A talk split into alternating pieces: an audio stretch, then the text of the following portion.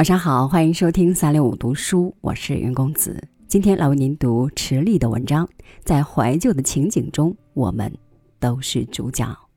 一起来听吧。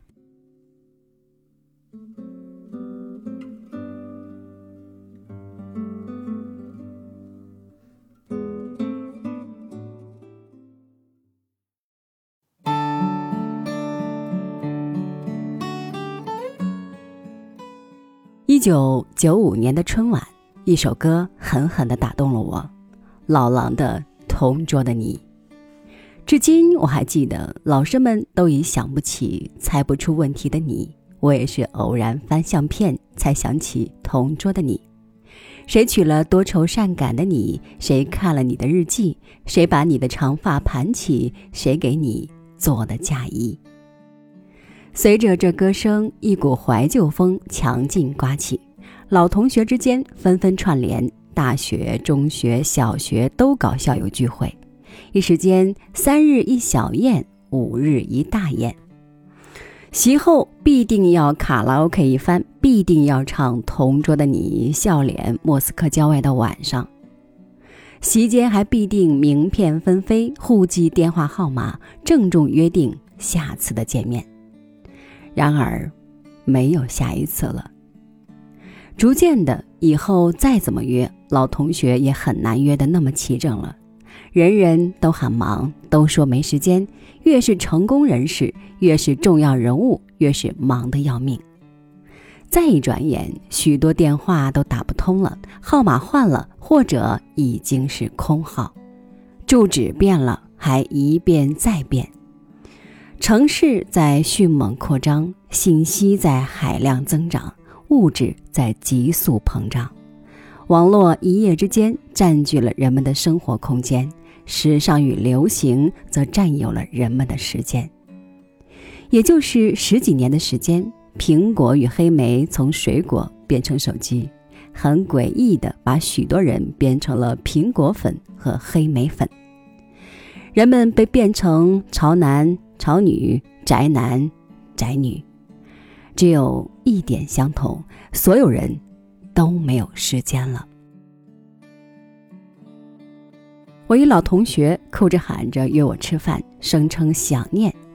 结果大家刚在餐桌边坐定，老同学就掏出手机来，摊在餐具两边，一边苹果，一边黑莓，用苹果讲电话。这个标我们能够拿到吗？竞争力最强的是谁？他们投了多少个亿？他妈的什么背景？与此同时，用黑莓在网络上紧急搜索相关资料。菜上齐了，他还在忙碌。老同学语速超快的嘟哝：“没办法，真他妈的没办法，这单生意必须拿下。他妈的，如今外企在中国越来越难做了。他妈的，老外根本不可能懂中国，就他妈的知道坐在巴黎豪华办公室里逼你拿标。”有个小忙，你必须得帮帮老同学啊！这才是饭局的实质。幸亏我早已明白，宴无好宴，抛出实质，再无他话。老同学急匆匆奔停车场，急匆匆钻进小车，然后长久的被困在塞车长龙之中，无比愤怒和烦躁。老同学功成名就，腰缠万贯。同时也食不甘味，心不在焉，脂肪堆积，肤色晦暗，就是从衬衣、领带到西装全套名牌，也不能给他一点从容的好心情。说来也不免感伤，这只是若干朋友熟人之中的一个。现在人都是这个样子，男女老少概莫能外，连九零后都不聊天叙旧。据他们称，一叙旧人就老。其他年龄段的人就更怕老了，饭局变得十分功利，往事闭口不谈，明天充满变数，也只能闭口不谈，当前就很尴尬了。怀旧缺位，交流干涩，纵然面对面，感觉到的只有一种断裂与不快。用我老同学的口吻说，是那种真他妈没劲的断裂与不快。在这里，金钱无能为力。物质的速朽决定了物质的炫耀性，必定是过眼烟云。悍马容积一时，今年说倒闭就倒闭。路易威登手袋，京东就推出了明春的新款，而你才刚购买了一只东宝。电脑、手机的换代升级更是叫人眼花缭乱到视而不见。资本与利润根本就是觊觎钱包，带给人们自豪感与幸福感的周期则越来越短促，短促到无法分泌足够的温情。我女儿二十一岁，今年大学毕业，从英国回来度暑假，满怀热情赴老同学的聚会，回来悻悻然不是滋味儿。去年暑假大家都玩偷菜，今年都玩三国杀，都自己驾车，都整天打麻将，都什么不聊，只是发短信。因此，女儿更加期待开学。在英国，他同学中的英国人、希腊人、美国人乃至马来西亚华裔都会有聚餐、晒太阳、散步、聊天、交流。你的、他的、我的故事，讲述与倾听交织成一个生动的世界。大家心情良好、从容不迫的交流中，无限接近对方，看彼此是如此之心，如此重要。谢天谢地。怀旧一词的首创者是瑞士医生霍福。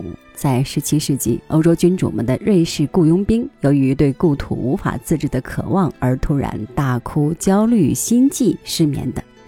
由于这个阴郁的起源，人们长时间里对怀旧没有真正的辨识，都以为怀旧是人老的标志，导致许多人刻意回避。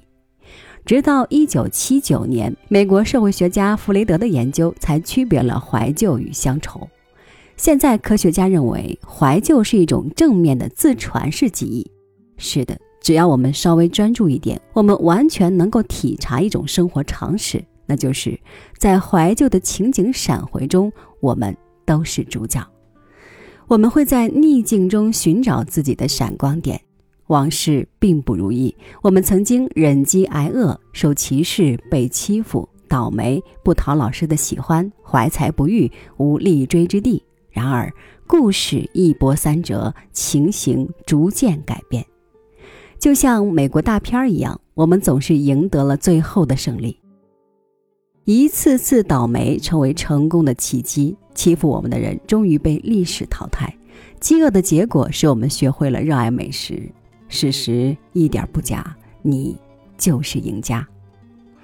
现在你鲜活地坐在往事末端，作为自己人生的主人翁，栩栩如生地讲述着。我们讲述与倾听，我们会同时哈哈大笑。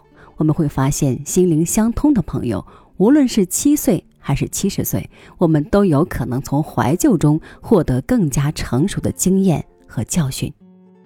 尤为重要的是，在这个过程中，我们的身心拥有了无法估价的流畅、滋润的快乐。